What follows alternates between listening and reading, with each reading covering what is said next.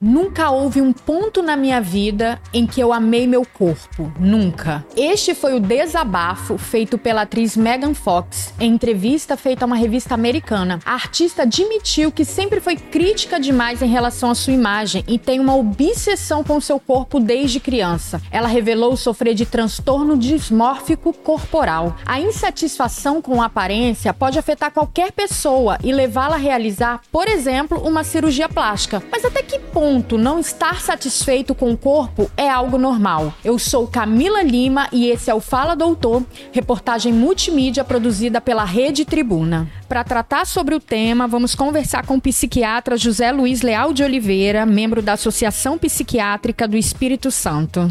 Prazer recebê-lo, doutor. Prazer é todo meu, Camila.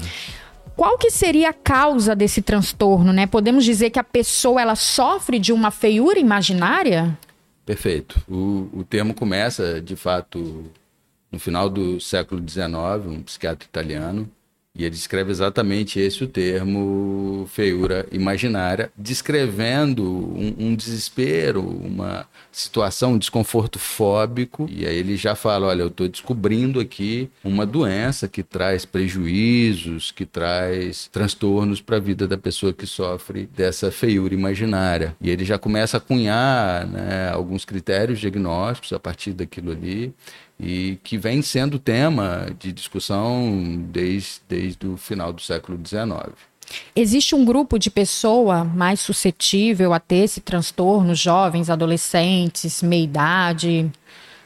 É, a proporção é de mais ou menos 2,5% da população, né, segundo o mais recente, o maior estudo norte-americano, isso é replicado no resto do mundo também, em alguns países é, majoritariamente mulheres, então tem uma desvantagem um pouco maior comparado com os homens, mas não é uma diferença muito grande, são alguns décimos de, do, no percentil. O início pré-clínico geralmente começa com 12, 13 anos de idade, tem muita relação com trauma, estresse, história de violência, abuso, negligência parental, algum estresse na vida da infância e adolescência.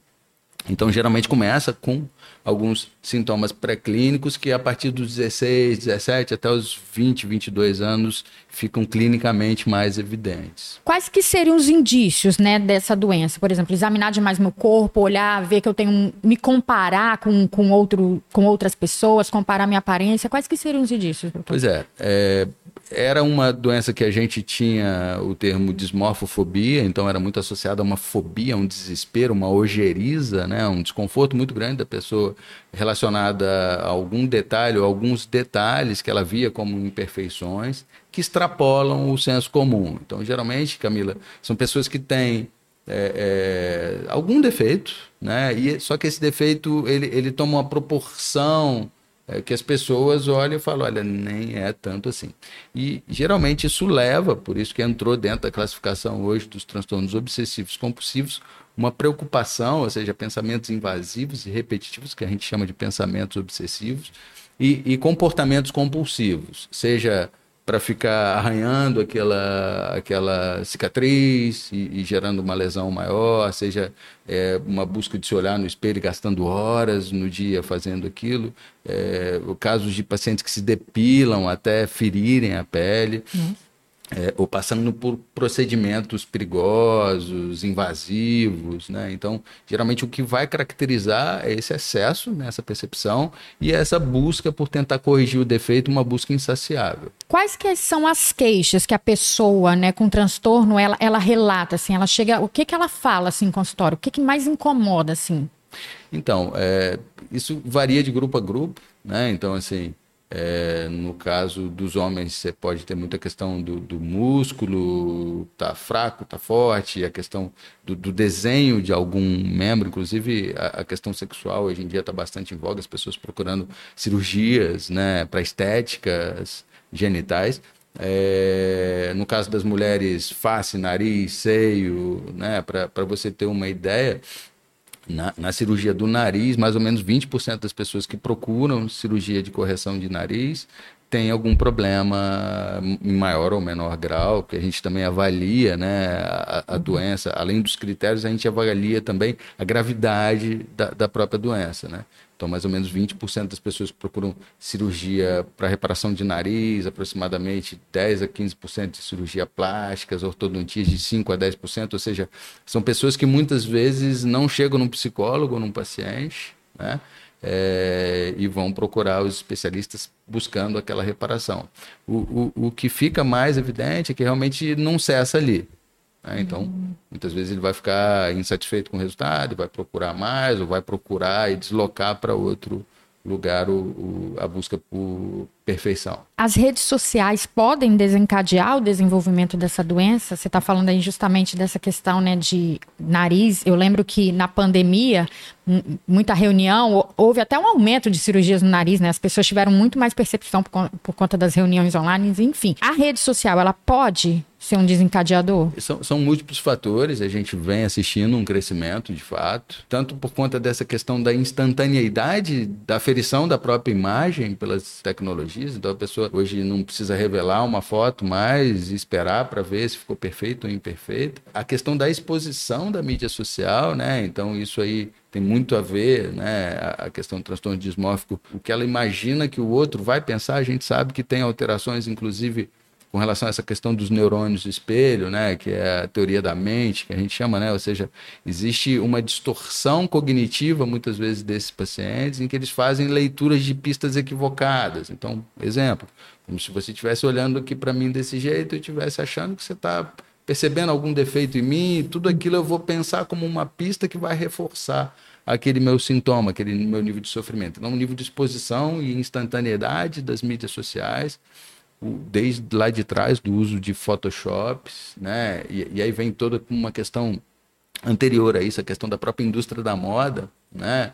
É, é, pegando aquelas meninas esquálidas e muitas vezes usando aquilo como padrão de beleza.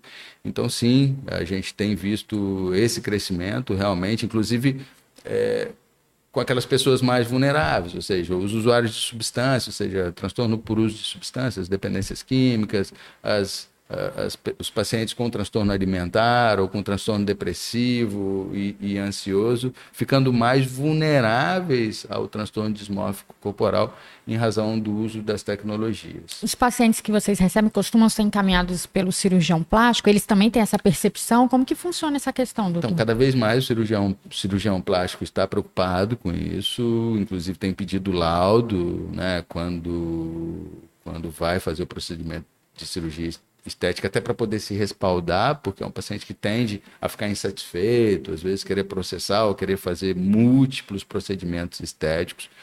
E existe uma incidência elevada de comportamento agressivo dirigido ao profissional em razão da insatisfação. Entendi. Então, de fato, é, é uma realidade que está cada vez aparecendo mais no, no nosso consultório. E como que seria o tratamento para esse transtorno? A pessoa pode ficar curada?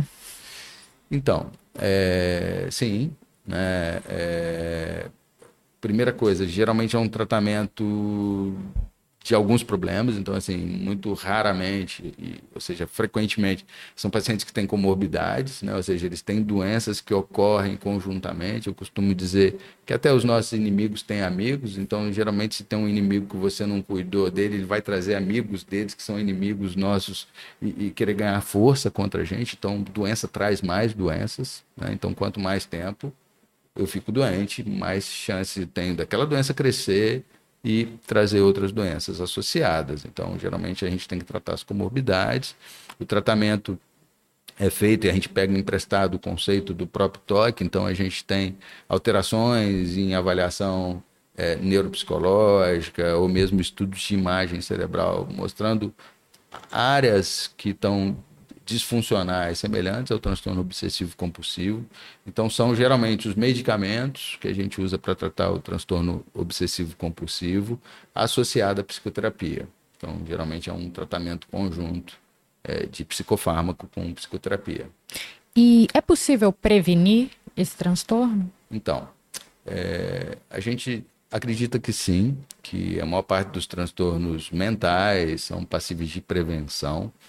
É claro, a gente tem uma questão genética, na maioria dos transtornos, a gente tem uma incidência de transtorno dismórfico corporal em, em familiares que sofrem de toque ou transtorno dismórfico corporal em torno de 40%, 50%. Então, os estudos de transmissibilidade e herdabilidade genética mostram uma, uma transmissão elevada. No entanto, é, detecção precoce, é, detecção, inclusive, dos fatores de risco, como te falei, né? ou seja, história de trauma, é, história de mudança geográfica que gera um risco aumentado de trauma, de estresse precoce, transtorno por uso de substâncias. É, quando, quando se detecta isso precocemente se trata isso, você tem uma chance maior de fazer prevenção. Então, pensar né, não só na, na prevenção para evitar a doença, como também é, evitar o agravamento dela quando você puder, talvez numa fase pré-clínica ali, como eu lhe disse, em torno dos 12 anos de idade, você começa a ver uma preocupação excessiva, um gasto de tempo exagerado, talvez um isolamento social, um nível de estresse muito grande com relação à autoimagem, gerando baixa autoestima, angústia, etc. Opa, está na hora de eu olhar, porque às vezes eu consigo, inclusive, é, fazer um tratamento exclusivamente psicológico, sem precisar entrar com psicofármaco, ou talvez uma quantidade menor de remédio por um tempo menor. Então, é possível também fazer tanto é, prevenção primária, né, evitando e detectando aquelas pessoas mais vulneráveis a desenvolver o transtorno, ou quando já tem o transtorno, ou está na fase pré-clínica, já fazer os tratamentos para evitar que aquilo progrida. Doutor, para finalizar, qual a mensagem que você deixaria para quem está nos ouvindo, nos lendo, assistindo? que a gente está sendo bombardeado, né? Com tanta questão assim da nossa imagem, a gente sempre está insatisfeito com alguma coisa, principalmente as mulheres, né? A gente sempre quer mudar alguma coisinha. Qual que seria a imagem, assim, principalmente nesses dias de rede social, de internet, de exposição? Uhum. Então, a gente é perfeito do jeito que a gente é. Né? Mesmo com nossas imperfeições, ninguém é mais nem menos, todo mundo é mais ou menos em um aspecto ou em outro. É, e, e, a beleza, de fato, ela, ela vai muito além do que a própria beleza estética, né? A gente vai olhar, sobretudo nos estudos de longevidade, a gente vai ver que as pessoas que vivem mais tempo, elas enxergam que nutrir bons relacionamentos afetivos, ser amado, amar as pessoas é de fato o que mais importa na vida, muito mais do que ganhar dinheiro, do que ser bonito, do que ser campeão ou qualquer outro tipo de conquista, né? Até porque é, com o próprio envelhecimento, né, a, a, gente vai tendo mudanças físicas também, né? A própria o, o conceito de estética no envelhecimento também ele é mutável, né? Então, é, buscar de fato, acho que se aceitar, é, buscar realmente ter uma vida mais equilibrada, melhor. Obrigada, tá, doutor? Um prazer recebê-lo aqui. Prazer todo meu. Este foi o Fala Doutor e esta entrevista está disponível na versão impressa e digital de A Tribuna, no portal Tribuna Online, no nosso canal do YouTube e nos principais tocadores de podcast.